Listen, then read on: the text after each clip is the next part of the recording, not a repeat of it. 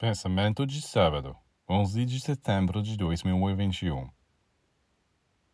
Você encontra um ser magnífico.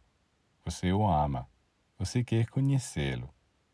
Em vez de tentar a todo custo aproximar-se dele no plano físico, aprenda a ouvir as vibrações de sua voz, a captar a luz em seus olhos, a se alegrar com a harmonia de seus gestos. Desta forma, você poderá entrar em uma relação com o que há de mais sutil e divino nele e saborear sensações desconhecidas e inexprimíveis.